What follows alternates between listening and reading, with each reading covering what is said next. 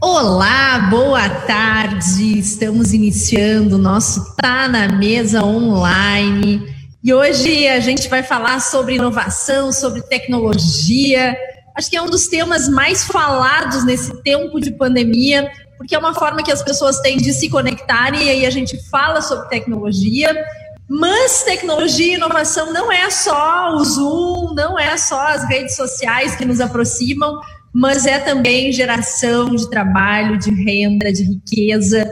E olha quem estará conosco hoje, nosso super secretário de Inovação, Ciência e Tecnologia, Luiz Lambi, secretário estadual, né, que tem desempenhado aí um papel super importante nessa conexão entre o governo e a iniciativa privada, e também representando a iniciativa privada, a gente tem o James Baichuk, que é o sócio e vice-presidente da CWI Software, que também vão poder fazer essa integração né, do público com o privado. E a gente está sempre no ar às quartas-feiras, com o patrocínio do Badesul, do Banrisul, da Icatu Seguros, Osergues, Rio Grande Seguros e Previdência, Safe Web, Unimed Federação do Rio Grande do Sul, e Wilson Sons, Unidade Tecom Rio Grande. Temos a cooperação do SEBRAE e também o apoio institucional da Colombo, Estruturas para Eventos, Dinamize, Eventize, Grupo Ilex, Imob, Onda Web, Procempa, Seletos e VH Áudios Visuais. Também a parceria do Correio do Povo, do Jornal do Comércio, O Sul, Rádio Guaíba, Record TV, Rede Bandeirantes, Rede Pampa e SBT. Eu peço licença aos nossos convidados, mas eu quero registrar que hoje a Federação está de aniversário. 93 anos, associativismo gaúcho. É aquilo, né? Várias pessoas, homens e mulheres, que de forma voluntária se juntam para trabalhar em prol do progresso, do desenvolvimento das nossas empresas e que, por consequência, é o desenvolvimento do estado do Rio Grande do Sul. Então, meu abraço muito carinhoso a todos os nossos líderes empresariais que estão conectados conosco neste momento, assistindo ao nosso Tá na Mesa e que congregam né, a nossa Federação, Federação de Entidades Empresariais do Rio Grande do Sul, que tem a representação da indústria, do comércio, do serviço, do agronegócio daqueles que empreendem e fazem o Rio Grande andar para frente. Mas então vamos iniciar esse nosso Tá na Mesa falando sobre inovação, tecnologia e a nova economia. De imediato eu saúdo e dou as boas-vindas ao nosso secretário Luiz Lambi e te passo a palavra, Lambi, tu que estás no espaço, eu adorei assim essa tua conexão. Isso também tem uma possibilidade muito real e fala por ti. Seja bem-vindo ao nosso Tá na Mesa. Muito obrigado, Simone. Parabéns pela tua condução da Federação. Brilhante condução. Somos parceiros em muitas iniciativas, continuaremos sendo. E cumprimento pelo aniversário da entidade. Cumprimento também o meu amigo, grande empreendedor de tecnologia, James Baituk. Então, parabéns a todos os empreendedores que fazem o nosso estado crescer. Nós somos parceiros de primeira hora nisso, tu sabes bem a nossa parceria e os nossos objetivos. Eu vou então, Simone, se me permite, tu e os colegas, vou compartilhar um material rapidamente, né, nesses 15 minutos aqui. Claro, fica à vontade. Tá. Uh, vamos lá. Vamos fazer umas breves, vamos fazer breves reflexões, então, sobre o papel da inovação, da tecnologia dessa nova economia. E tu, Simone, como trabalhas uh, num setor que é fortemente uh, influenciado e influente, né, em questão de absorção de tecnologia, tu sabes o quanto a tecnologia depende do conhecimento hoje em dia. Então, essa imagem aqui da escola de Atenas, no Vaticano, ela representa né, que a gente vive um momento de reflexão, um momento onde o, o conhecimento para nós e para o, principalmente aqueles que são gestores de empresas, gestores de organizações, é cada vez mais relevante. E tecnologia é transformação de conhecimento em algo que agrega valor, que gera riqueza. Né? Nós estamos trabalhando no Estado, como tu bem colocaste, muito bem colocaste, Simone, para que os empreendedores possam cada vez mais crescer e fazer o nosso Estado crescer. Nós somos, sem dúvida nenhuma, uh, admiradores, né? Eu gosto muito mais de dizer essas questões do, de, nós valorizamos muito o empreendedor aqui no nosso estado do Rio Grande do Sul, é a nossa visão de mundo e temos aqui grandes empreendedores conosco hoje. E nós estamos vendo um momento, uh, amigos, em que, quando a gente consulta as páginas dos grandes jornais, e hoje, 28 de outubro, eu consultei aqui a Forbes, o Wall Street Journal e o Financial Times, e a gente vê a tecnologia dominando manchetes. Não há dia em que a tecnologia não apareça. A gente está vivendo uma transição muito significativa, essa transição marcada por aquela célebre frase que hoje todos usamos, que a revista Economist cunhou lá em 2017, né, que os dados são um novo petróleo, ou seja, isso representa o quanto a tecnologia tem influenciado nossas vidas nos últimos anos e quanto ela tem crescido como valor, como central, como aceleração, como fator decisivo nos negócios. Isso tenho certeza que o James vai colocar. Ele é líder de uma grande empresa de tecnologia que tem enormes parcerias no estado e no Brasil. E só para dar fazer uma comparação, a minha geração, né, nós crescemos muito com essa ideia da riqueza associada ao petróleo, mas agora no século XXI o que nós estamos percebendo é cada vez mais a riqueza associada a outras noções, né?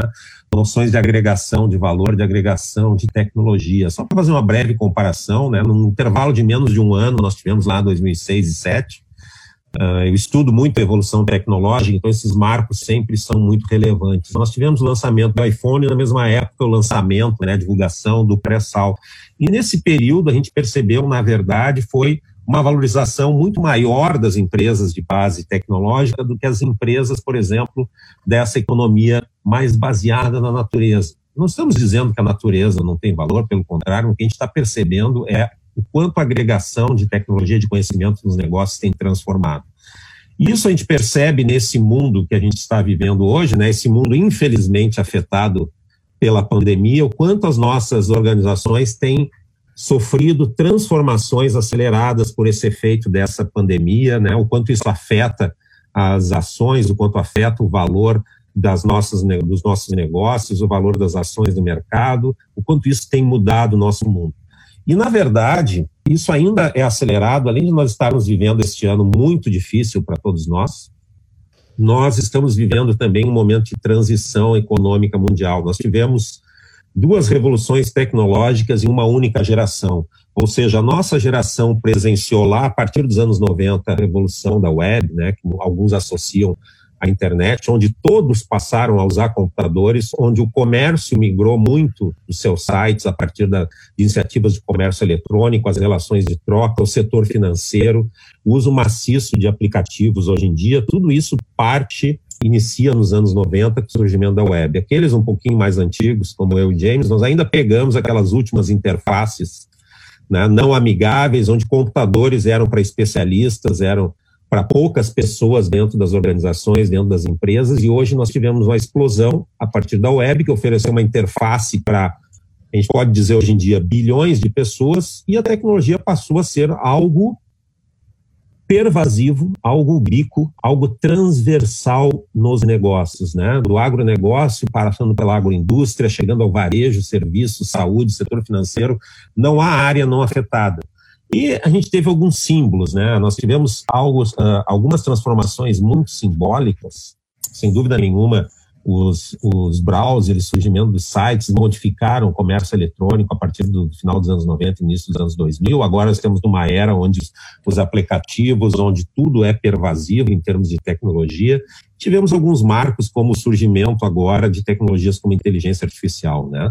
E a inteligência artificial, ela vai ser ainda mais marcante, de acordo com as grandes projeções das grandes consultorias, ela vai ter impacto multitrilionário nos próximos anos, nos próximos 10 anos, isso é muito significativo, e muito disso vem associado a duas grandes categorias de, de análise. Né? Primeiro, a questão da produtividade, que é a inteligência artificial, essas tecnologias de análise de dados, de analytics, né, de que tudo isso que tem a ver com dados hoje em dia, a capacidade de lidar com dados é muito crucial para Governo nem se fala para desenhar políticas públicas de fomento econômico, de crescimento econômico, também políticas sociais, né? sem dúvida nenhuma isso. e mas principalmente nos negócios, a questão da produtividade e a questão dos efeitos sobre o consumidor, né? Se, se, estima até pela PwC aqui em 2017 que existiria um efeito de mais de 9 trilhões em 10 anos na economia mundial em termos de efeitos sobre o comportamento do consumidor, ou seja, nós, nossas organizações, nós consumidores somos ao mesmo tempo, né, uh, consumidores e somos produto também, porque tudo aquilo que a gente deixa como rastro, tudo que a gente deixa como like, tudo que a gente deixa como imagem, tudo que nós deixamos como comportamento, onde quer que a gente registre os dados que a gente deixa com celulares, enfim, tudo aquelas informações que nós provemos aos aqueles que detêm esses dados que nós estamos trabalhando. Da mesma forma, né, a McKinsey faz aí uh, fez projeções um pouco menores de 13 trilhões, mas o que a gente está percebendo neste ano, uh, presidente Simone e James, colegas que nos assistem, inclusive algumas dessas previsões já sendo reestimadas, porque essa transformação digital que estamos vivendo tem colocado né, o conhecimento das empresas e os dados no centro das nossas estratégias de decisão a distância física né, que nós estamos vivendo nesse mundo tem feito com que nós redesenhemos as nossas estratégias. Então, o impacto da inteligência artificial, o impacto do conhecimento, eu gosto muito dessa figura aqui da Rainha Elizabeth I, Simone, assim como tu, ela foi uma grande líder, porque ela fez a transição, sem dúvida nenhuma, foi a monarca que fez a transição da Igreja Católica para a Igreja Anglicana na, né, na Inglaterra e transformou a Inglaterra num grande império a partir de 1600. E ao lado dela tinha um conselheiro, Francis Bacon, que cunhou essa frase, né, conhecimento é poder. E cada vez mais nós vivemos nessa nesse paradigma do conhecimento, do quanto isso é importante nas nossas organizações. E nós estamos, então, vivendo esse momento onde inovação, tecnologia e economia são conceitos que se fundem, são conceitos indissociáveis. Como é que nós vamos pensar hoje em dia na economia americana, uma economia de países como Israel, economia da Coreia, se nós não associarmos a esses países o conceito da inovação e o conceito da inovação remete automaticamente ao conceito da tecnologia. Né? Recentemente nós tivemos um outro marco neste ano, que foi a retomada do programa espacial americano pelo Elon Musk, um grande empreendedor do Vale do Silício, e a tecnologia passou a ser tão predominante na nossa economia, na economia moderna, James, Simone e colegas, que hoje em dia, se a gente for pensar no conceito de Califórnia, né, provavelmente as nossas mães, nossos pais lá nos anos 50, associavam a Califórnia ao conceito de Hollywood.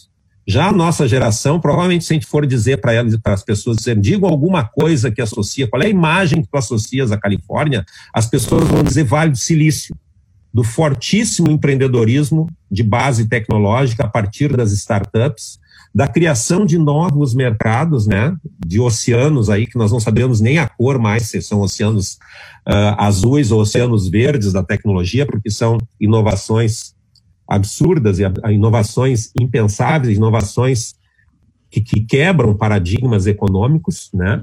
E esses impérios que se constroem lá são impérios da mente, como dizia o Churchill. Né? O Churchill fez um discurso em 1943, durante a Segunda Guerra. Ele fez vários discursos e várias viagens onde ele tentava convencer os americanos a entrarem como aliados na Segunda Guerra Mundial, né? enfim, pelos motivos que sabemos. E uma das frases marcantes, né, que ele dizia, olha, ele disse à Universidade de Harvard que os impérios do futuro, isso já era na digamos assim, na fase descendente do Império Britânico, obviamente, serão os impérios da mente, não os impérios territoriais. E nós temos hoje em dia grandes corporações que têm uma concentração de cérebros. Se nós formos pensar a massa, a força de trabalho das grandes empresas e das empresas hoje em dia são os colaboradores muito preparados. Né? Se nós formos pensar o valor dessas grandes empresas, dessas dez maiores empresas do mundo aqui, pegando, começando por Apple, passando por Microsoft, Amazon, o que que essas empresas detêm, né? A gente pensar numa empresa como a Amazon, ela detém os melhores algoritmos, a melhor logística, o melhor sistema de distribuição, que são desenhados por pessoas muito preparadas, né? A partir de uma economia de base de dados, base de conhecimento. A mesma coisa, se formos pensar na China, né? A China é um país em ampla reconstrução, em infraestruturas grandiosas sendo construídas, mas, para nossa surpresa, as maiores corporações chinesas são corporações que lidam com dados, lidam com esse mundo virtual.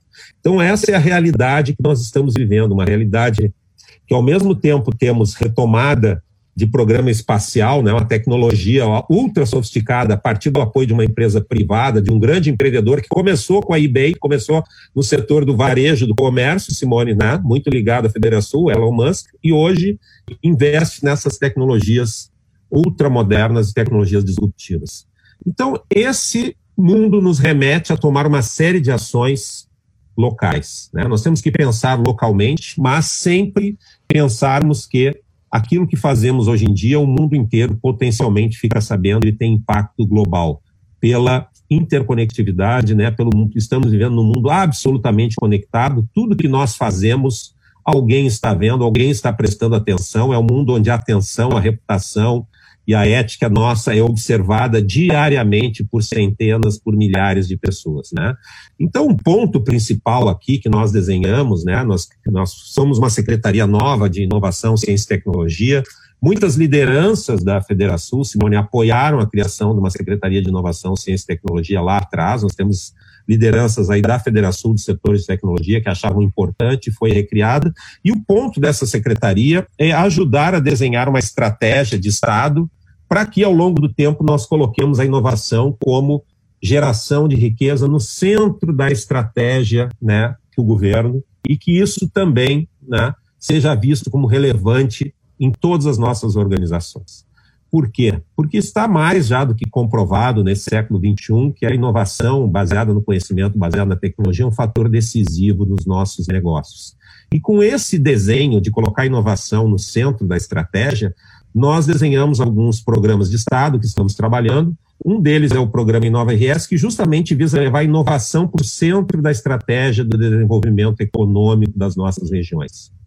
Assim como aqui em Porto Alegre, tu és uma figura que apoiou diretamente, tem apoiado o programa do Pacto Alegre, a Federação tem sido parceira, várias ações foram dentro da Federação. Né? Nós, quando criamos o pacto lá atrás, fizemos ações dentro da Federação, tu lembras disso, né? Infelizmente a distância não nos permitiu.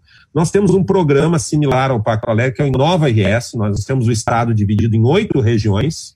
Nós temos uma metodologia de levar a inovação para o desenvolvimento para essas oito regiões, né? Regiões de planejamento do estado do Rio Grande do Sul.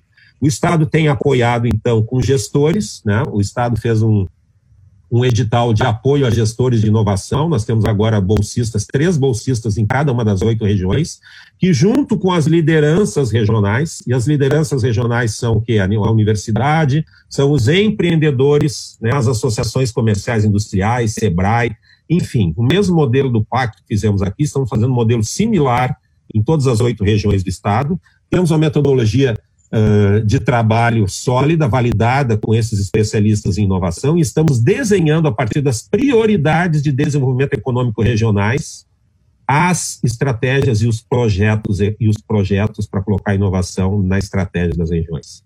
E nós já realizamos o evento Marco Zero no ano passado nas oito regiões, tivemos nas oito regiões pessoalmente, com grande engajamento das lideranças do comércio, da indústria local, do terceiro setor, do SEBRAE, da academia, dos empreendedores, justamente para cumprir esta rota de formação e articulação das pessoas em prol das regiões. E a partir dessa articulação, desenhamos os projetos de desenvolvimento e fomentamos economicamente esses projetos para que as regiões tenham focos, né? tenham centralidades, tenham objetivos, poucos objetivos de inovação, para que nós possamos desenhar né, a partir desses objetivos regionais, as estratégias e os projetos de desenvolvimento baseados na inovação.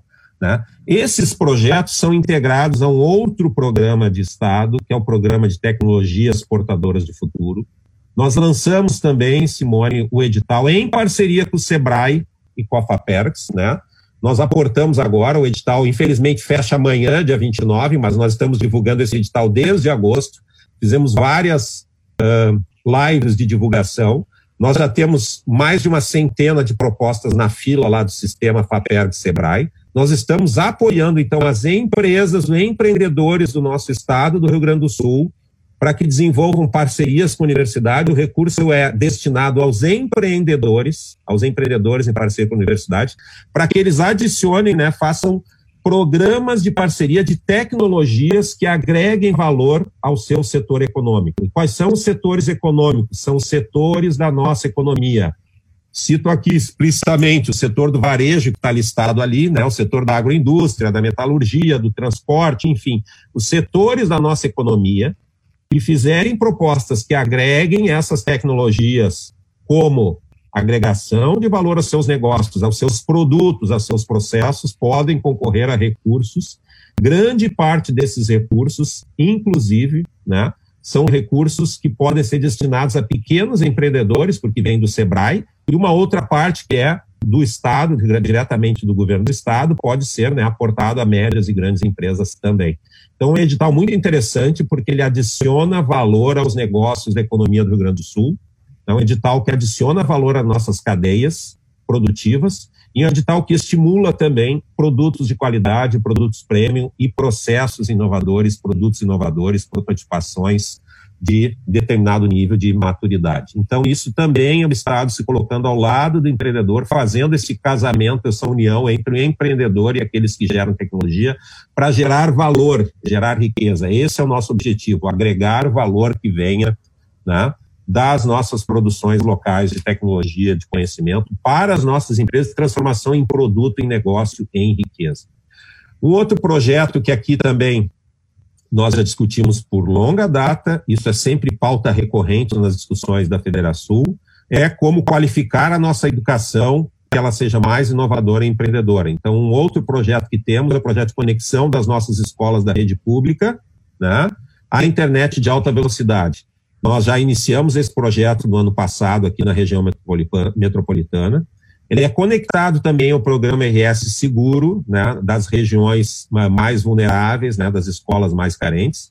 E nós queremos cada vez mais expandir a rede de internet de alta velocidade, porque, Simone, infelizmente, isso não é uma realidade no Brasil. Né? Embora inúmeras ações tenham sido tomadas, nós não temos internet de alta velocidade ainda nas nossas escolas da rede pública. Então, esse é um projeto que estamos investindo, já investimos em 70 escolas este ano, Continuaremos a multiplicar essas escolas no ano que vem e contamos aqui com parceria tanto da Rede Nacional de Pesquisa, que é a rede das universidades, da Procergs, e queremos contar sim com a iniciativa privada. Né? Nós estamos desenhando um projeto que a iniciativa privada possa, inclusive, aportar recursos aqui, porque hoje em dia, sem educação inovadora e tecnológica, não teremos futuro na nossa economia. Né? Um outro programa é o fortalecimento das nossas startups, das nossas empresas que estão surgindo, startups de base tecnológica, e essas empresas podem concorrer a recursos para aceleração dos seus negócios através do edital Tech Futuro, mas podem também e recebem formação, mentoria e treinamento por parte da secretaria com parcerias com parques tecnológicos, nossa rede de incubadoras e parques. Então, um programa de fortalecimento das nossas startups, com fomento também. Esperamos também continuar apoiando economicamente estes setores no próximo ano, a partir do, do nosso orçamento que está sendo definido. Tá? Outra questão que foi apresentado também durante a nossa uh, Expo Inter Virtual foi o programa de produtos premium, que foi lançado pelo governador, assinado o decreto agora em setembro, e este programa de produtos premium visa justamente valorizar aquilo que temos de bom nos nossos negócios no estado do Rio Grande do Sul. Vou dar alguns exemplos porque fica bem fácil de entender. O Rio Grande do Sul produz carne e azeite de altíssima qualidade. Nós queremos que esses produtos sejam vistos nacional e internacionalmente como produtos de grande valor e que merecem um posicionamento de mercado que os diferencie, que gera riqueza para os nossos empreendedores e, consequentemente, para o nosso Estado. Então, estamos preparando um guia de produtos premium, parceria com a Secretaria de Desenvolvimento, Secretaria de, de Agricultura do Estado também, para que possamos projetar os nossos produtos, né, projetá-los nacional e internacionalmente como produtos de alta qualidade, certo? Esse é o grande objetivo do projeto e, infelizmente, eu sei que eu tenho só 15 minutos, eu vou caminhar em, em geração à conclusão. Simone, o que eu quero dizer é que assim como Israel, né, nós temos que pensar que além das nossas grandes riquezas naturais que podem ser exploradas aqui no Rio Grande do Sul, nós temos também que pensar e perceber que a inovação, como dizem os israelenses, né, é o principal recurso natural daquele país, que gera muitas riquezas, muitos frutos e muita qualidade de vida. Então, esses países nos servem como exemplo, nos servem como paradigmas e querendo, queremos crescer mais porque o Rio Grande do Sul é um estado empreendedor, é um estado onde as grandes empresas, as grandes, os grandes empreendedores são os sobrenomes dos nossos empreendedores, nunca, nunca vamos esquecer isso, e nós queremos que cada vez mais os empreendimentos no Rio Grande do Sul sejam, sejam empreendimentos inovadores, alinhados ao modelo de desenvolvimento do século XXI. Enfim, nós temos que pensar que nós estamos num momento de uma corrida, né? assim como tivemos a corrida espacial lá nos anos 60, que definiu que os Estados Unidos foi a potência espacial, mas principalmente o fato que nós esquecemos é que a corrida espacial gerou a liderança tecnológica e econômica dos Estados Unidos na segunda metade do século XX. O que estamos vivendo agora é uma disrupção onde nós precisamos perceber que o que está nessa disputa agora é a disputa tecnológica, que nada mais é do que uma disputa do conhecimento. E os países que se posicionarem nessa nova disputa, perceberem o quanto essa economia de base tecnológica, economia de base de conhecimento será a economia do século XXI, serão os países que, for, que vão liderar, assim como os Estados Unidos foram na segunda metade do século XX. Enfim, a gente sempre busca, Simone, né, buscar uma melhor dignidade econômica para as pessoas, e nós sabemos que a dignidade econômica, a riqueza só vai gerar, só vai ser gerada no nosso estado, né, essa dignidade que nós queremos buscar, se cada vez mais tivermos empreendimentos, cada vez mais tivermos a riqueza sendo gerada aqui em prol de todos nós, do nosso cidadão. Então, muito obrigado. Contem sempre conosco. Nós estamos aqui para ajudar né, aqueles que querem fazer o Estado do Rio Grande do Sul crescer. Vou passar a palavra para o nosso amigo, grande empreendedor James, ou, oh, perdão, para a nossa presidente Simone. Obrigado, Simone. Obrigado, Lambi.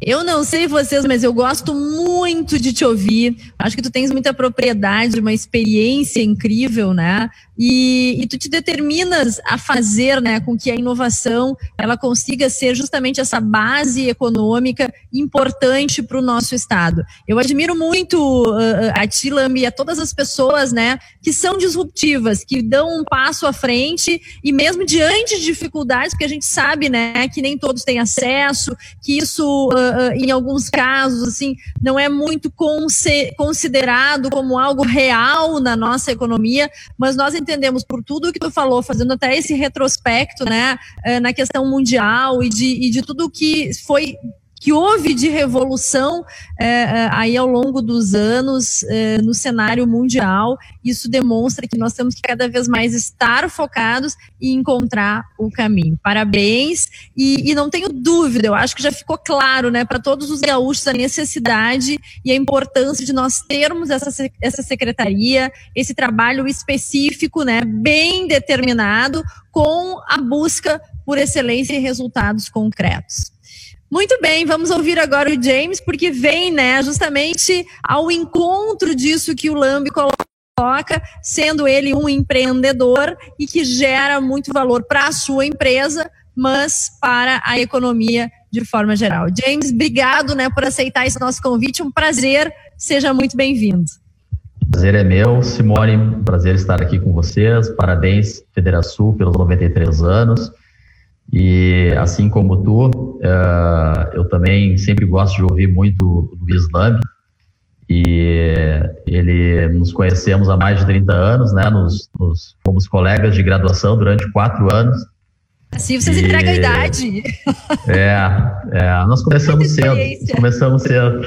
Mas uh, uh, acho interessante isso, tá ligado com o que eu vou falar. Eu acho que eu e o Lambi começamos lá juntos, né, na, mesma, na mesma caminhada, e depois o Lambi foi a, a carreira acadêmica e eu fiz a carreira uh, corporativa e empresarial, e sempre nos, nos cruzamos ao longo dessa trajetória, e, e mais recentemente aí estreitamos e temos feito, né, a partir do momento que o Lambi uh, reinaugurou a Secretaria de, de, Inovação, Ciência e Tecnologia. Nós ficamos muito felizes e, e, eu acho que é uma oportunidade sempre importante aí de nós juntarmos os esforços de uh, empresas, né, gente que faz e que está fazendo no dia a dia, né, e que está construindo silenciosamente, né, eu sei que aqui eu estou representando uh, diversos outros líderes empresariais que estão aqui ouvindo e os quais eu saúdo, uh, mas que trabalham silenciosamente para fazer com que seus negócios prosperem, né, e ao, ao prosperarem seus negócios, eles fazem com que toda a sociedade gaúcha também prospere, e eu acho que esse é um resultado direto do trabalho de, de todos os empreendedores, né? novos ou mais antigos, mas é o, é o resultado de, desse trabalho feito. E é importante a gente saber, né, eu acho que aqui, fazendo um link com o que o Lame tá, vinha fazendo, a importância da secretaria, porque ela enxerga o futuro, né, ela está projetando o que está acontecendo no mundo afora, e, e, eu acho que um trabalho que nós temos, né, todos temos, é, é entre o que enxergamos, o que queremos ser e o que estamos fazendo, eu acho que nós temos que estreitar, né, e esse gap ele tem que ser uh, menor, né, ou seja, a gente tem que conseguir ocupar os espaços que estão sendo oferecidos, e a gente enxerga que isso para o nosso estado, especialmente, que é um estado formador, né, com muitas riquezas e com um talento profissional enorme, né, que possamos aí uh, fazer bom uso, né, dessa, dessa qualidade de, de, de, de ensino e dessa qualidade de profissionais que a gente sempre tem no Rio Grande do Sul. Uh, indo para o mundo prático, então, da, das empresas, né, vou compartilhar aqui uma tela uh, e eu vou falar aqui CW Software, tá? Uh, e aí depois eu chego no, no que, que a gente está falando, que eu acho que linka bastante com o que a gente está falando sobre inovação e tecnologia. Então aqui uma abertura um pouco da, da do ambiente da nossa empresa. Uh, Somos uma empresa, então, com 29 anos. Agora, em junho do ano que vem, nós completamos 30 anos. É uma empresa gaúcha. Tá? A sede nasceu em Porto Alegre. Eram quatro sócios, né, fundadores. Né? Hoje somos, uh, eu sou vice-presidente, então, mais o sócio Márcio Festa, que é o presidente, que é um dos sócios fundadores remanescentes. Hoje nós dois lideramos a empresa. Uh, a nossa sede técnica é em São Leopoldo, junto com o Tecnocinos, né, no, bem ao lado da Unicinos e a gente atua aí em São Paulo, Rio, Caxias, então são escritórios Rio e Caxias do Sul, escritórios comerciais. Nosso foco, uh, bom, aproximadamente 100 clientes ativos, né, são clientes de médio e grande porte, depois eu mostro, 1.100 colaboradores, então esse é ao longo de uma trajetória uh, crescente, né, quer dizer, nós somos uma empresa que cresce a partir do, do crescimento da base da pirâmide, ou seja, nós somos uma empresa que faz software sob medida. Então, nosso trabalho é atender os processos core das empresas e quando a gente faz software sob medida, a gente cresce montando times de desenvolvimento.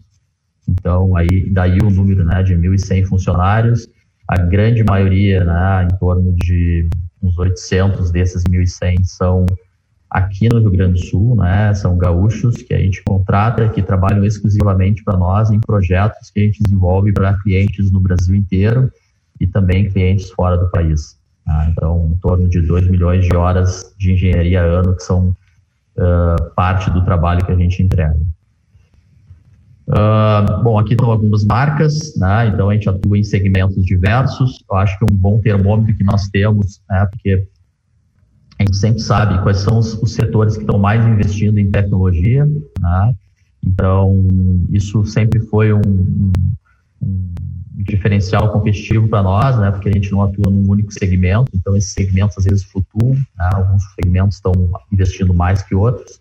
E como nós nos especializamos em fazer sempre software do zero, nós nunca fazemos dois softwares iguais, a gente sempre faz específico do código que é de propriedade do nosso cliente, a gente acaba sempre customizando bastante e, e, e, e atendendo os segmentos de diversas ordens e portes de empresas de diversos tamanhos também. Especial os setores que hoje a gente percebe que estão investindo muito são os setores varejo e financeiro, né? mas também, uh, enfim, é difícil dizer qual é o setor que não está investindo em tecnologia hoje em dia.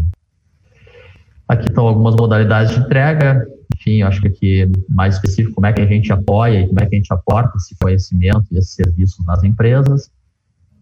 Uh, o principal, que é onde, onde eu quero chegar, uh, nós somos uma empresa de engenharia de software, né? quer dizer, o principal ativo que nós temos é o nosso conhecimento e a nossa experiência em engenharia de software, como nós não somos uma empresa de produtos, né? e nós não temos um produto de nossa propriedade, tudo que nós fazemos e que agrega valor para os nossos clientes, ele é resultado direto do protagonismo dos nossos engenheiros de software.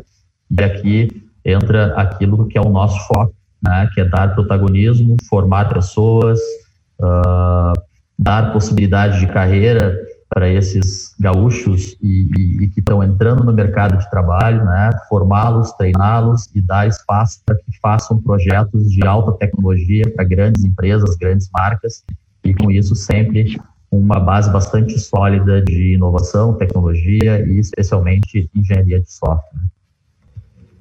Destaco aqui, bom, aqui um ciclo de vida de produto, normalmente o que, o que acontece, uh, uh, não se fala mais hoje, nós não falamos mais em projetos de desenvolvimento de software, sim a gente fala especialmente em produtos de engenharia de software, porque uh, o investimento em tecnologia hoje, ele precisa ser continuado, né? então, quando a gente desenvolve um novo produto para algum cliente, esse produto ele passa por evoluções ao longo dos anos, então, ele tem todo um ciclo de vida, então não, não, se pode pensar mais numa visão projetizada, mas sempre com uma visão de médio e longo prazo, sabendo que se eu não investir no meu processo core e não me diferenciar perante meu concorrente, alguém vai fazer, e aí tem uma disputa por mercado, e a tecnologia está no centro do diferencial competitivo de todas as empresas, independente de segmento. Né? E, e, aí, lembrando de novo o que o Lambi vinha falando, uh, que eu acho que o papel do LAMB é especialmente atentar as empresas que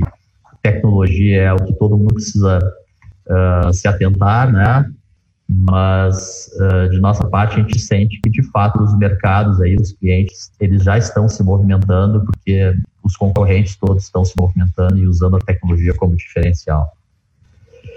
Importante que uh, um papel que a gente faz né, uh, já há mais de 10 anos. A gente tem um programa de formação, que é o programa Crescer, e, e onde o principal meio de entrada na CWE é por esse programa, que é um programa de trainees, onde duas vezes ao ano nós temos relação com diversas escolas técnicas e universidades na região próxima a São Leopoldo, aí no raio de 50 quilômetros.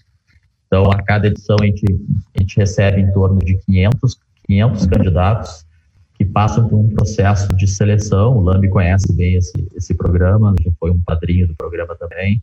E a gente escolhe 35 uh, jovens, esses 35 jovens a gente contrata, ensina durante três meses, e eles entram na CWI por meio de um programa super completo aí de formação, e ao longo dos últimos 10 anos, uh, mais de 500 jovens foram formados e entraram na CWI por meio desse programa, e hoje torno de 40% dos nossos desenvolvedores são oriundos desse programa. É um programa que dura três meses e, e é um sucesso e está na base do nosso crescimento e da solidez do nosso crescimento está o programa de formação e é uma porta de entrada para o jovem que enxerga na CWI um, um passaporte né, para poder desenvolver a sua carreira numa empresa super bem consolidada, mas para grandes marcas e projetos de alta complexidade, de grande desafio tecnológico.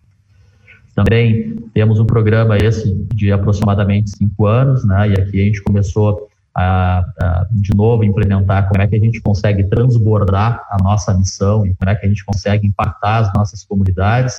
Então, cinco anos nós criamos um programa que é um programa que vai nas escolas, nas, nas escolas e, e também ele, a gente faz isso para os filhos, os nossos funcionários, as minhas filhas participaram desse programa aqui também, que é um programa que a gente faz para sensibilização, a gente mostra para as crianças, e aqui são crianças que estão no final do ensino funda fundamental, oitava e nona série, ou no segundo, no ensino médio, né, que é segundo ou terceiro ano.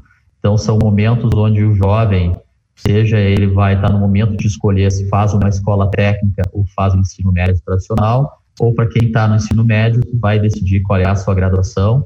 Então, esse programa a gente já impactou mais de 800 crianças e jovens, né, onde a gente tem aí exatamente é sensibilizar para que a tecnologia uh, para que cada uma das crianças tenha uma experiência de codificação. E aí, num período de duas, três horas, a gente, nesse programa, a gente fala sobre a carreira de tecnologia e a gente dá para cada um dos jovens uma experiência de ter as suas primeiras linhas de código programadas. E, e o efeito é fantástico. E agora nós estamos com, esse ano, implementamos o Let's Code online, e isso está sendo replicado para diversas escolas aí em todo o Rio Grande do Sul. Também temos um outro programa que desenvolvemos no final do ano passado, então nós já estamos aí na segunda edição que está acontecendo, que está começando agora, que é um programa que a gente chama de Reset, que, a exemplo do Crescer, que pega jovens no início da sua carreira, o RICEP é para aqueles profissionais que já começaram uma carreira e que enxergam na tecnologia uma carreira mais próspera e, e, a gente vem fazendo programas de formação também para viabilizar a troca de profissões. Né? Então, fizemos no início desse ano já a primeira edição, estamos trabalhando na segunda e, de fato, tem um potencial enorme aí de, também de apoiar uh, jovens profissionais já de outras áreas, especialmente de áreas que talvez não tenham um, um crescimento né, e uma oportunidade tão grande para apoiá-los para o mundo da tecnologia e também usando na CWI, oportunizando nossas, nossas vagas de trabalho para que esses profissionais possam entrar no mercado de tecnologia. E, por fim, para fechar essa primeira parte, na preocupação que nós temos também, e ao enxergarmos né, que a, a, tecnologia é um é por meio da tecnologia que nós podemos transformar o nosso estado, o nosso Rio Grande do Sul, nós nos engajamos né, num projeto que a gente chama Mais para Ti, né, e aqui eu trago o logo do Mais para Ti, uh, que nasceu com o objetivo de potencializar a economia do nosso estado né, e contribuir para que a, a, inovação e a tecnologia uh, sejam indutores para o desenvolvimento econômico do nosso estado, gerando mais emprego e renda para todos os, os cidadãos. Tá? Então, nós enxergamos que a tecnologia ela ainda é pouco vista, ela ainda é pouco percebida e pouco conhecida. Né?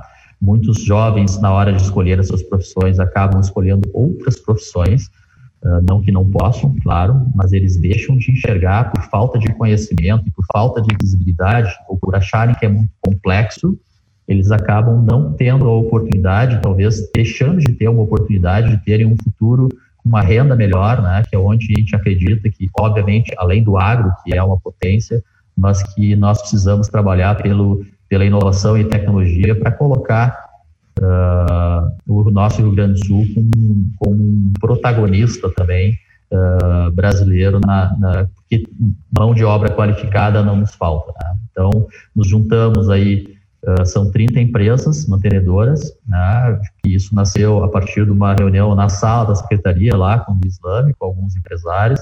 Esse grupo vem crescendo e aqui destaco também a presença da CESPRO, uh, CIRS, uh, Fundação Bradesco, URI, que são parceiros, e diversas outras entidades empresariais e, que são parceiras. E aqui o nosso objetivo é levar a visibilidade, né, a sensibilização a formação, mentoria e oportunidades nas empresas mantenedoras para jovens que estejam uh, dando visibilidade aos jovens e propiciando que a inovação e a tecnologia de fato sejam um diferencial na vida desses, desses jovens. Né?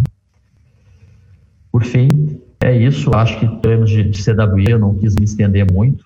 O importante aqui, é, e aí do convite que me, fiz, me foi feito, eu achei importante dizer uma forma é enxergar o futuro, a outra é mostrar como é que no dia a dia, né, Lame, a gente sempre conversa sobre isso, uh, que tem, assim como a CWI, e, e, a gente conhece diversas outras empresas que fazem um trabalho super sólido no Rio Grande do Sul, e que muitas vezes a gente não dá visibilidade para as empresas, mas de fato que a gente tem que trabalhar mais de forma coordenada para fazer com que a gente consiga também reconhecer e gerar novos postos de trabalho e novas riquezas também no nosso estado e, e, e eu acho que é por aí a minha participação, agradeço.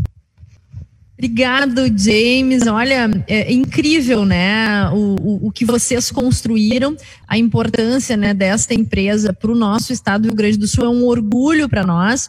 E é muito legal a gente ter essa oportunidade de estar mais próximo, mesmo que seja através dessa telinha, para conhecer o que se faz. Então, assim, esse é o Rio Grande que dá certo, né? Um exemplo para o Brasil e, por que não dizer, para o mundo todo. Então, cumprimentos aí pelo trabalho de vocês, especialmente uh, uh, por toda essa questão na área social também, que está engajada, que está conectada com essa questão né, da geração de emprego, renda e inovação.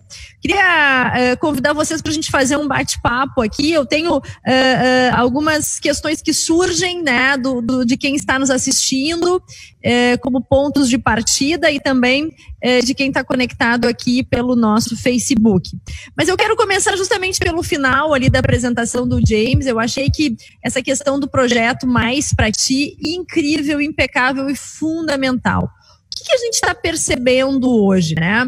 Eu ontem à noite ainda falava com meu filho, meu filho tem 16 anos, ele já nasceu com um, um iPhone na mão, tá?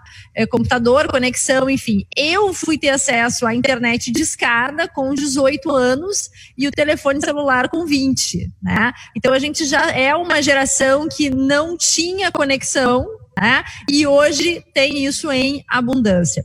Mas a gente percebeu agora, nesse tempo de pandemia, especialmente, que tem uma desigualdade muito grande né, entre brasileiros.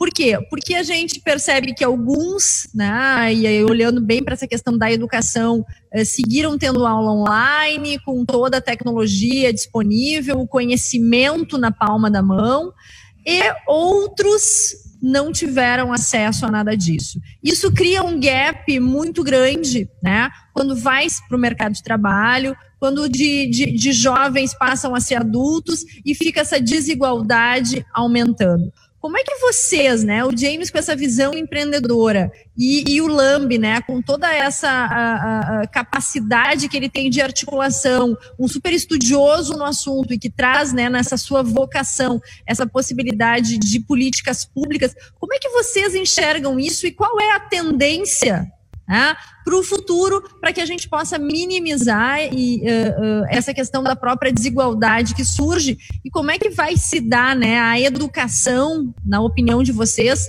nos próximos anos, na, na próxima década. Lambi, por favor. Pergunta muito, muito inteligente, como de sempre, como sempre. Uh, Simone, James, parabéns pelo trabalho de vocês, pela apresentação. Uh, também agradeço a nossa equipe na secretaria, nós não estamos trabalhando sozinhos, né? Tem um grande secretário adjunto, que é o Fernando Matos, que é um dos criadores do PGQP, né? Então, a gente tem uh, uma equipe de apoio muito importante lá conosco. Simone, isso, é, isso faz total, totalmente, eu estou totalmente de, de acordo com quem tem essas preocupações. Porque, primeiro, o que a gente percebeu mesmo durante a pandemia é que os alunos que tinham acesso, eles sentiram um pouco, né, um pouco, vamos dizer, pouco a ausência da escola, do convívio, da qualidade, que o, da atenção que os professores dão no dia a dia, né. A gente teve essa, essa possibilidade de ensino à distância para quem teve a possibilidade econômica de, de utilizar isso, mas mesmo as crianças que tiveram esse uso, muitas delas, e avaliação de pais, avaliação de escolas, é que ainda não há como substituir o ensino presencial de qualidade. Né? Não há como substituir totalmente, isso não vai ocorrer uh, na velocidade que alguns imaginam por, por questões de organização do ensino, questão de qualidade de ensino mesmo, de resultados, acompanhamento de resultados. Segundo ponto que tu colocas, né, a educação pública, de fato, ela não foi infelizmente, né, vista com a atenção que deveria ao longo da nossa história, né? Eu não estou culpando ninguém nos últimos X anos, porque isso é histórico no Brasil. Nós fomos um dos últimos países, por exemplo, da América Latina a ter universidades. Né? Isso já mostra o quanto a gente postergou a educação como algo relevante. Então, acesso à educação é fundamental. Por outro lado, nós precisamos sim reformar nossa educação para termos uma educação mais condizente com o século XXI. Nós temos sim que ensinar as crianças a ter esse espírito né, uh, empreendedor, que não significa que ele vai abrir uma empresa, mas sim de ter uma responsabilidade, uma iniciativa e, sem dúvida nenhuma, levar a inovação, levar a tecnologia para os nossos currículos escolares. Nós, infelizmente, ainda não temos em grande parte das escolas essa possibilidade, isso não é segredo para ninguém, basta ver os indicadores internacionais de qualidade do ensino no Brasil, mas temos e não podemos mais adiar a questão de priorizarmos e oferecermos infraestrutura tecnológica e currículos condizentes com o século 21, séculos que vivemos, Simone, séculos que eh, em que vivemos e que estamos debatendo hoje aqui de pleno acordo com a necessidade de priorização, mas infelizmente o que a gente está percebendo é que temos muito a fazer ainda, mas temos que fazer. Não há solução, não há resposta de crescimento econômico que não passe por pessoas qualificadas. Tá? Eu, eu, Simone, eu, eu acho que esse é um tema extremamente complexo e também acho que a tua pergunta foi bem pertinente. Eu, eu, eu agrego ao ponto que o Lame estava trazendo uh, uma visão. Bom, primeiro que eu acho que não adianta a gente olhar para trás, né? a gente tem que olhar para frente. Eu acho que o Lambi, o papel dele está fazendo exatamente isso. Quando a gente fala com educação e que a gente precisa reformar a educação, acho que a gente tem que parar de achar que isso é normal e, e vejo que esse é fazer bem feito é isso, né? Botar um definir um e independente do governo, acho que isso tem que ser independente de qual governo, fazer com que a educação seja dada essa prioridade. Mas o que eu queria complementar nisso é Eu acho que falava sobre a, o papel que nós temos, né, os nossos programas de formação, e eu acho que eu acho que a gente precisa enxergar o sistema como um todo, né? e no sistema como um todo, quando a gente pensa em fazer tudo sozinho, fica muito pesado e ninguém consegue. A gente tem que pensar, acho que a palavra é articulação, visão sistêmica. Então, CWI sozinha não vai mudar o Estado, mas se nós conectarmos entidades, pessoas, Estado, empresas, e conectarmos os programas de uma maneira que a gente consiga ter uma visão ampla, isso sim muda o Estado. Então, eu tenho um programa que vai nas escolas, que é o Let's Go. Ele é suficiente? Não. Ele sensibiliza e desperta mas se nós não tivermos escolas técnicas na região, se nós não tivermos escolas com computadores, bom, então por isso que eu acho que quando eu falo nessa cooperação e quando falo nessa visão sistêmica, é saber que temos uma secretaria que está se preocupando com isso, temos entidades que se preocupam com isso, temos empresários que estão jogando de maneira articulada, enxergando que além das suas empresas fazerem aquilo que elas fazem, que só isso já é um produto fantástico para a economia, que elas podem, em sinergia e cooperação, fazer algo que seja maior que cada uma delas. Então, essa visão de cada um fazendo um parte em colaboração, eu acho que isso é novo, isso está acontecendo no nosso estado, aqui está o papel da Federação, um papel protagonista nisso também, né? mas eu acho que a gente tem que ter essa visão de jogar todos empurrando e remando para o mesmo lado. Né? E, e aí, se a escola tem ou não tem computador, hoje pode não ter, mas amanhã ela terá. Mas quem é que vai lá entregar formação para essa escola? Não vai ser o Estado suprindo tudo. Então tem as entidades, os programas, as empresas, os voluntários, né? e eu acho que o pensamento tem que ser um pensamento do bem, orientado, focado, profissional, fazer bem feito, com disciplina, e também não ficar olhando muito para trás, porque quando a gente olha para trás a gente perde tempo. A gente tem que olhar de forma uh, forte para frente. Verdade, uh, uh, uh, acho que impecáveis, né, as colocações de vocês e, e, acho que esse momento de pandemia, né, de nós voltarmos e, e home office e, e, estudo online, enfim, isso levanta, né, uma bandeira e liga uma luz vermelha, assim. Então vamos trabalhar agora para que a gente possa no próximo ano, na próxima década, né, minimizar toda essa dificuldade que se teve, especialmente no que diz respeito à educação. Acho que é muito bonito assim, a gente está agora numa época, né, de campanha eleitoral, então eu escuto no rádio, televisão e tal, todo mundo, ah, educação, a base de tudo e tal.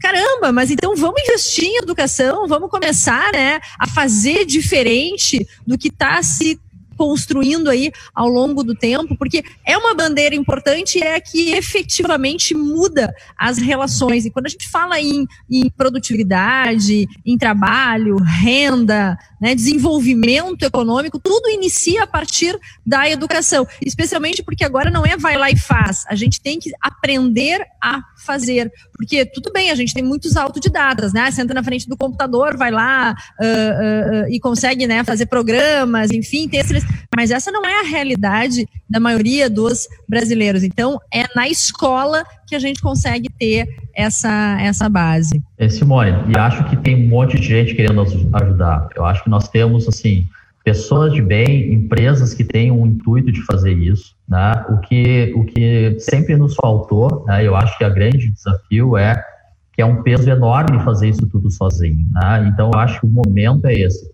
Pessoas bem interessadas, pessoas querendo participar, faltavam bons projetos, talvez, mas que faltava especialmente é uma articulação. Acho que o papel que o LAMB faz no nosso estado ele é imprescindível, né? Porque ele tem acesso a diversas partes, mas não como sendo uma responsabilidade do LAMB, longe disso, mas como sendo uma forma que a gente tenha de articular esses vários interesses positivos. Tem muita gente fazendo coisas muito bacanas no nosso estado. Eu acredito muito nesse tripé, né? Iniciativa privada, poder público e a própria academia. Né? E a gente fala da escola, das universidades, enfim, que tem que estar alinhadas, tem que andar junto, e, e essa articulação né, que James bem coloca. Vamos, vamos entrar um outro tema aqui que eu acho que é super pertinente também, especialmente no Rio Grande do Sul, uh, uh, um estado com uma área territorial muito grande, com diversidade né, entre as regiões, e a gente precisa falar sobre conexão. Então, quando o, o, eu vi a tela ali do James que ele mostra né, os principais clientes dele, a gente se via ali, né? O nosso banco estava ali, o refrigerante que a gente toma tá ali, a loja que a gente compra tá ali, enfim, e tudo isso é mega. A gente está falando de grandes organizações. Mas Ontem, no Rio Grande do Sul, né, pela junta comercial, 50 novas empresas iniciaram as suas atividades. E são empresas que têm hoje o seu primeiro dia de atividade. E elas vão ter um longo caminho para chegar a ser uma empresa né, atendida pelo, pelo James e, e, por toda a equipe. Só que a gente percebe, né, que a, a, as empresas elas precisam estar conectadas. Hoje a gente sabe que tecnologia é a base de tudo. Tem a nota fiscal eletrônica, a gente precisa estar conectado com os clientes que estão, né, com o tabletzinho ali, o, o iPhone, enfim, é, na palma da mão. Só que no interior do estado, Lambi, nós não temos internet. As pessoas não têm acesso à internet. Então, hoje tem todo um projeto né, na área da, do agronegócio que o próprio produtor rural ele tem que fazer, emitir a nota fiscal eletrônica. Só que ele não tem conexão na sua propriedade rural. E aí a gente cria novamente né, um gap entre empresas e mesmo jovens né, que hoje estão saindo do campo em busca da tecnologia dos grandes centros.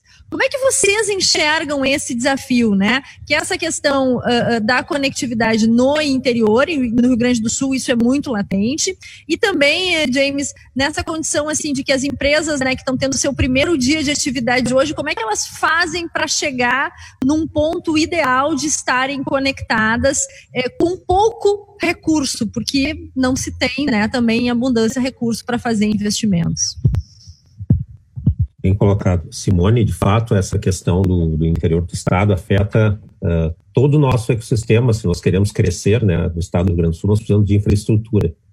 E justamente esse, essa nossa percepção né, de que nem, a, a, nem as escolas muitas vezes têm internet de qualidade nos dá a ideia, e nos dá a ideia, não, a concretude né, de conhecermos esses lugares onde simplesmente não tem, não tem sinal. Mas, de fato, este ponto também é um ponto de atenção das próprias Secretaria de Agricultura, né? Nós temos, inclusive, conversado com o Covat em parcerias para levar isso para todo o estado do Rio Grande do Sul. A gente não pode ter áreas não iluminadas, né? A internet hoje em dia é como é mais importante até do que luz, né? As pessoas sentem mais a falta de conectividade do que a falta de luz, entre aspas, né? Claro que a gente precisa de energia. E sem isto, nós não teremos negócios, nós não teremos também aquilo que é tão necessário, que é uma agricultura cada vez mais automatizada, agricultura de base tecnológica. Porque a gente não pode esquecer que para comandar né, um agronegócio hoje em dia de alto potencial, de, alto, de alta capacidade econômica, tu precisa sim dessa infraestrutura de, de comunicação, inclusive para tu né, automatizares o teu negócio. Né? A gente sempre fala em agrotec, mas agrotec sem essa infraestrutura não vai acontecer. Então, neste sentido, sim, a gente tem que prover essa alternativa através do Estado, através de parcerias com os provedores, com a própria Internet Sul, que faz muito a questão dos empreendedores da Internet Sul da última milha, né? para que os serviços de tecnologia cheguem nessa nossa base muito importante da economia, que é o agronegócio. James quer completar, ele também, ah, também foi uma, perguntado. É, não, mas uma vez tendo a infraestrutura, que eu acho que para mim é o beabá, né, Lani? Eu acho que tem um desafio enorme aqui, mas assim, tem que ter infraestrutura e tem que ter internet nas escolas, tem que ter internet no estado, quer dizer, realmente. Uh, a parte boa é que a tecnologia ela te propicia trabalhar em qualquer lugar sem ter que sair dos seus, do, da sua cidade. Então aqui esse é um dos assuntos que a gente vem tratando bastante na Mais Para Ti, né? Porque as pessoas também não sabem disso. Né? Hoje a gente tem nas nossos, dentre os nossos funcionários, diversos funcionários que trabalham em pequenas cidades no interior do estado né? e, e, trabalham de forma remota para clientes de grande porte ou né? uh, espalhados no Brasil inteiro. Uh, mas o que acontece é que esses jovens que já estão trabalhando para as empresas remotamente, eles acabam recebendo salários da tecnologia, que são salários mais altos, mas eles podem ficar nas suas cidades gerando renda, gerando impostos locais, né, podendo no domingo comer o churrasco junto com as suas famílias. Então, quer dizer, a tecnologia ela propicia isso também. Se nós juntarmos de novo com toda, né, todo aquele emaranhado que a gente estava falando, né, se eu tiver lá uma boa escola, se eu tiver lá, se eu tiver lá uma, um bom programa de formação, uma boa faculdade, uma boa escola técnica, né, e empresas chegando, né, tipo o CIE, que é um parceiro nosso que também tem capitalidade regional e que a gente está com um programa de formação junto com o CIE, quer dizer, eu acho que essa uh, esse caminho, né, essas empresas que foram recém-abertas, uh, Simone, como tu referias, elas certamente terão, poderão ser atendidas por diversas novas empresas de tecnologia que também prestarão serviços super adequados. Enfim, eu acho que o mercado está aberto né, e novos, novas empresas também surgirão para atender e, e essa parte de inovação e tecnologia. O, o, o, Carlos Melo, né, ele comenta que justamente, né, reitero aqui eh, eh, a necessidade de, de, internet no interior, isso é urgente. Aqui tem uma colocação do, do Antônio Ribeiro, que ele diz o seguinte: se a Estônia adquiriu o status tecnológico no mundo de hoje, vindo da União Soviética, onde erramos no tá um pouquinho né, nesse mundo globalizado, como é que está o Brasil? Sem dúvida, né? O Lambi, eh, eh, mas como é que vocês, né, eh, que lidam diretamente com. Uh, posso, começo nessa, Lambi. Em termos de tecnologia, a gente faz, tá? Uh, claro que quando a gente fala sobre internet e tudo mais, mas eu vejo que temos muito talentos, temos empresários e empresas fantásticas fazendo para contratar as suas tecnologias. Quer dizer, então isso é um selo de qualidade que a gente tem aqui dentro de casa. Lambi? Vou colocar. Não, uh, de fato a Estônia é um belíssimo caso, né? Eles tiveram uh, a priorização de colocar a, como ser a liderança uh, europeia, uma das grandes referências em governo eletrônico, soluções digitais, e nós tivemos a sorte de conhecer um pouco do trabalho deles, né, eles fazem de alta qualidade, com a questão de definir focos, né, isso que o James coloca, e também é importante olhar para frente, a gente tem um potencial muito significativo, porque no Brasil, vamos falar de Brasil agora, nós temos 215 milhões, vamos na de, de, habitantes, né, a Estônia tem um, um milhão e meio, então nós temos um potencial, imagina usar esse potencial a favor da geração de riqueza.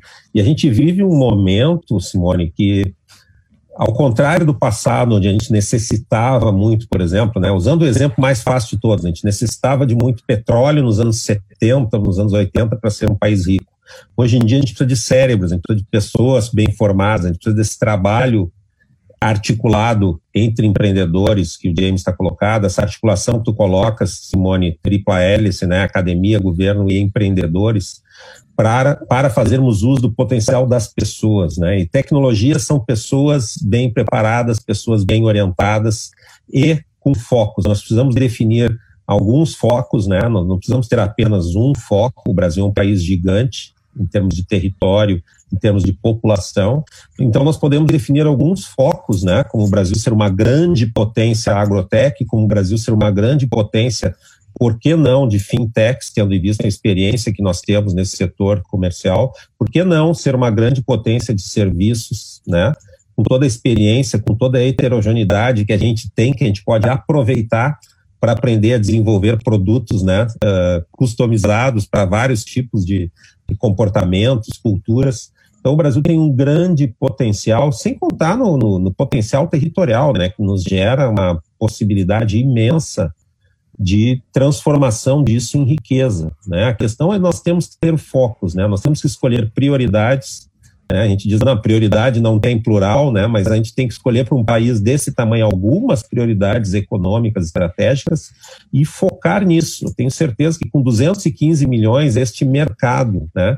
E esse potencial que a gente tem, inclusive energético e alimentar, isso é muito importante, a gente menospreza isso, né? Mas é a gente a gente tem que valorizar esse potencial gigantesco. O próprio Rio Grande do Sul Simone, esse, esse bioma pampa é um potencial para tu teres pecuária de alta qualidade, produto de alta qualidade gigantesco. Então a gente, tem, a gente tem que valorizar isso, focando, né, naqueles potenciais que nós temos. A Estônia, um pequeno país de um milhão e meio, escolheu um foco, né, atingiu o seu propósito e conseguiu se projetar como um país de tecnologia. Eles não tinham as alternativas que nós temos. A segunda alternativa deles é madeira, viu? Eu conheci, tive a sorte de conhecer a Estônia. A segunda alternativa deles é produzir um pouco de madeira. Nós, só o Rio Grande do Sul, tem um potencial na indústria de madeira e celulose que é N vezes maior que o da Estônia. Então, a questão de nós escolhermos focos, temos um projeto de Estado, como se diz, né?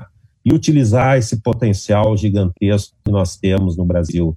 E o maior potencial não é nenhuma das riquezas naturais com as quais fomos abençoados, mas é sim o fato de termos 215 milhões de pessoas. Gente é a coisa mais importante na economia. É gente que gera riqueza e que consome. É isso que a gente precisa investir. Acho, acho muito interessante, né? A gente sempre tem que ter alguém para mirar e para se inspirar, né? É, são muitos ainda os pontos que nós temos que, que vencer, é, mas acho que a gente está no bom caminho, porque nós temos grandes empreendedores né, que, que, que, demonstram né, toda essa expertise, enfim. Nós temos uh, uma riqueza que vem da, da tecnologia, da inovação dos negócios, e a gente está vendo que o poder público também, né, a nível uh, estadual, uh, a nível federal, está buscando essa sinergia. Agora a gente precisa unir todas essas pontas, né? Acho que James colocou muito bem essa questão de que a gente tem que ter essa conexão para poder fazer com que os projetos, enfim, fluam melhor.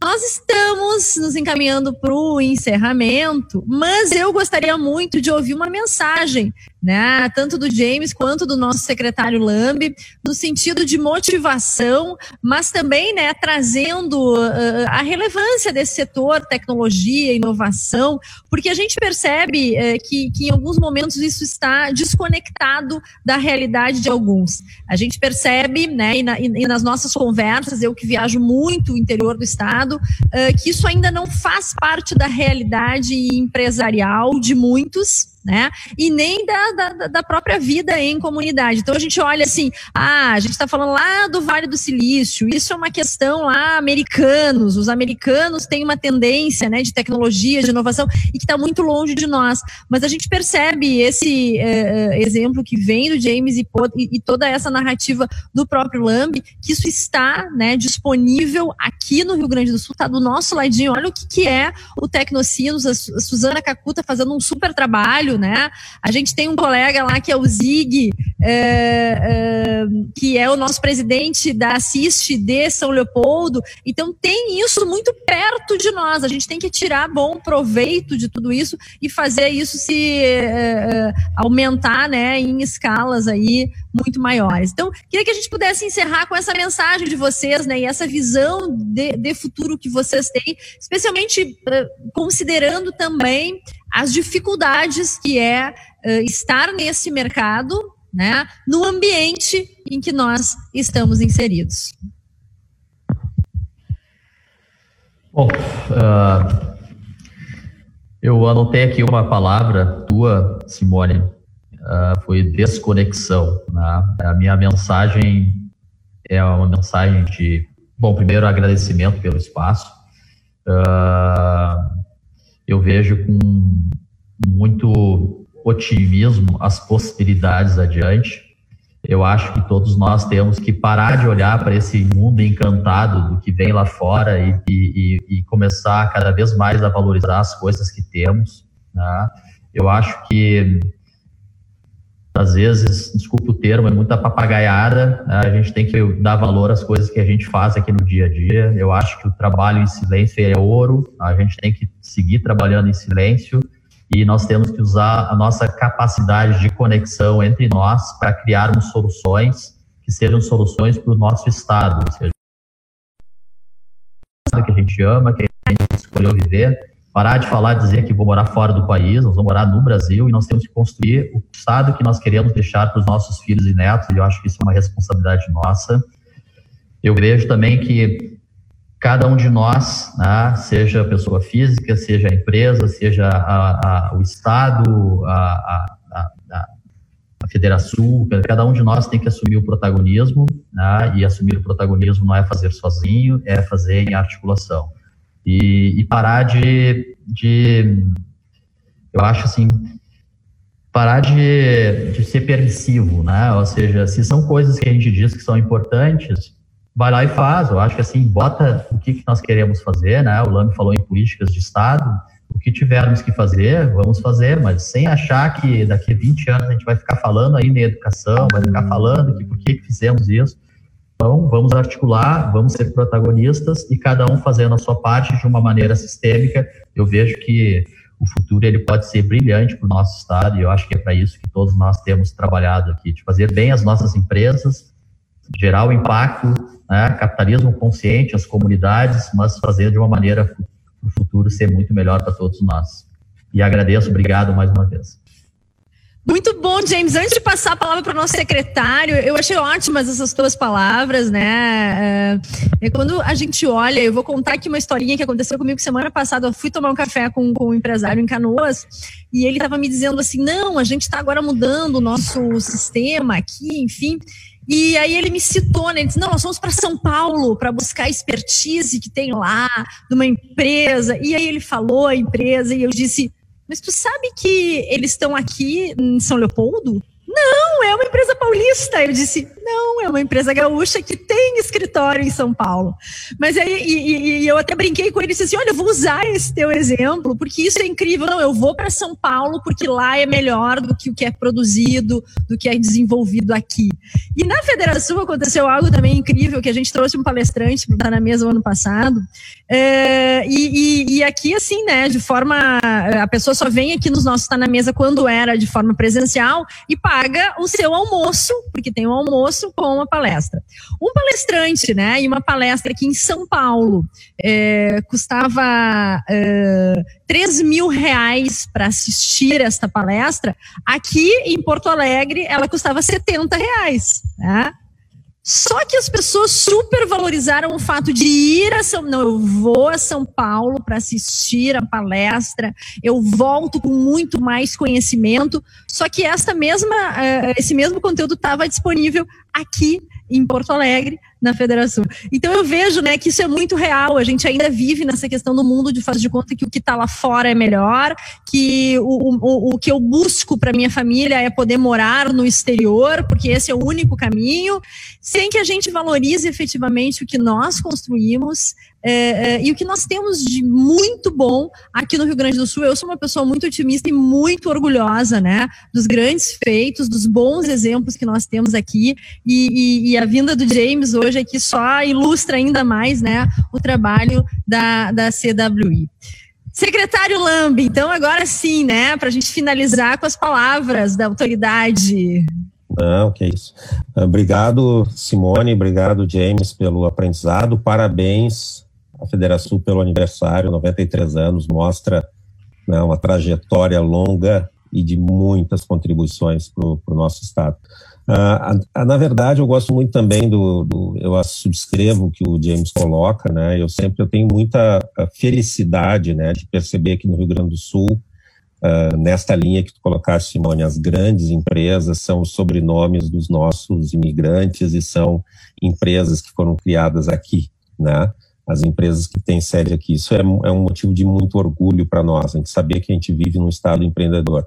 E a gente está vivendo um modelo uh, um momento, perdão, onde né, a tecnologia está evoluindo, né, a tecnologia não é o nosso uh, destino, né, a tecnologia, como tem um grande economista americano que eu gosto de citar, o Eric Brionson, ele diz, tecnologia não é o nosso destino, a gente molda o nosso destino, nós vamos usar este momento, esse conhecimento atual que existe, essa tecnologia que existe atualmente, justamente para fazer o nosso Estado empreender mais, gerar mais riqueza, né, gerar um Estado melhor para nós vivermos. Então, eu sou, sim, também otimista em relação às pessoas do Rio Grande do Sul, ao povo do Rio Grande do Sul, por essa característica de fazer, essa característica de trabalhar e fica cada vez mais claro que essa articulação que o James coloca, articulação entre empreendedores, ela é fundamental para também influenciar o futuro do nosso estado, essa conectividade, essa articulação, iniciativas como a que ele participa, iniciativas como a que tu participas, né? Como a Federação participa, que já é uma articulação entre pessoas, né? Uma entidade, é uma articulação entre pessoas, ela mostra o potencial que a gente tem. Eu acho que o ponto aqui é nós, né, sempre estarmos alinhados com o que existe de possibilidade de geração de riqueza, de geração de empreendimentos, utilizando o conhecimento que existe no momento, a tecnologia que existe no momento. Né? Eu também acho que a gente não deve, entre aspas, como o James colocou, ficarmos apenas achando que tudo que vem lá fora é maravilhoso, quando aqui dentro a gente tem pessoas muito capacitadas, e como tu citaste o exemplo, Simone, o teu empreendedor que está lá em São Paulo vendendo para gaúchos, né? E isso ocorre mundo afora. Nós temos pessoas aqui no Rio Grande do Sul exportando, né? Não apenas agronegócio, mas exportando conhecimento, exportando software, exportando, inclusive, né? Aquilo que há de, de mais nobre, que são as próprias pessoas que têm muito uh, sucesso profissional fora. Mas eu tenho certeza, assim como tu, como o James, né?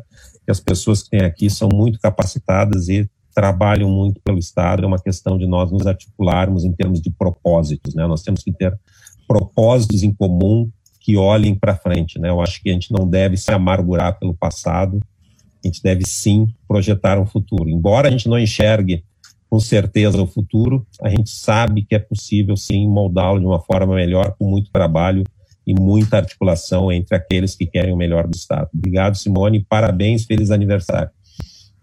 Articulação com o propósito. Acho que são essas duas as palavrinhas que a gente tira, né, é, como resumo aí desse nosso momento do Tá na Mesa.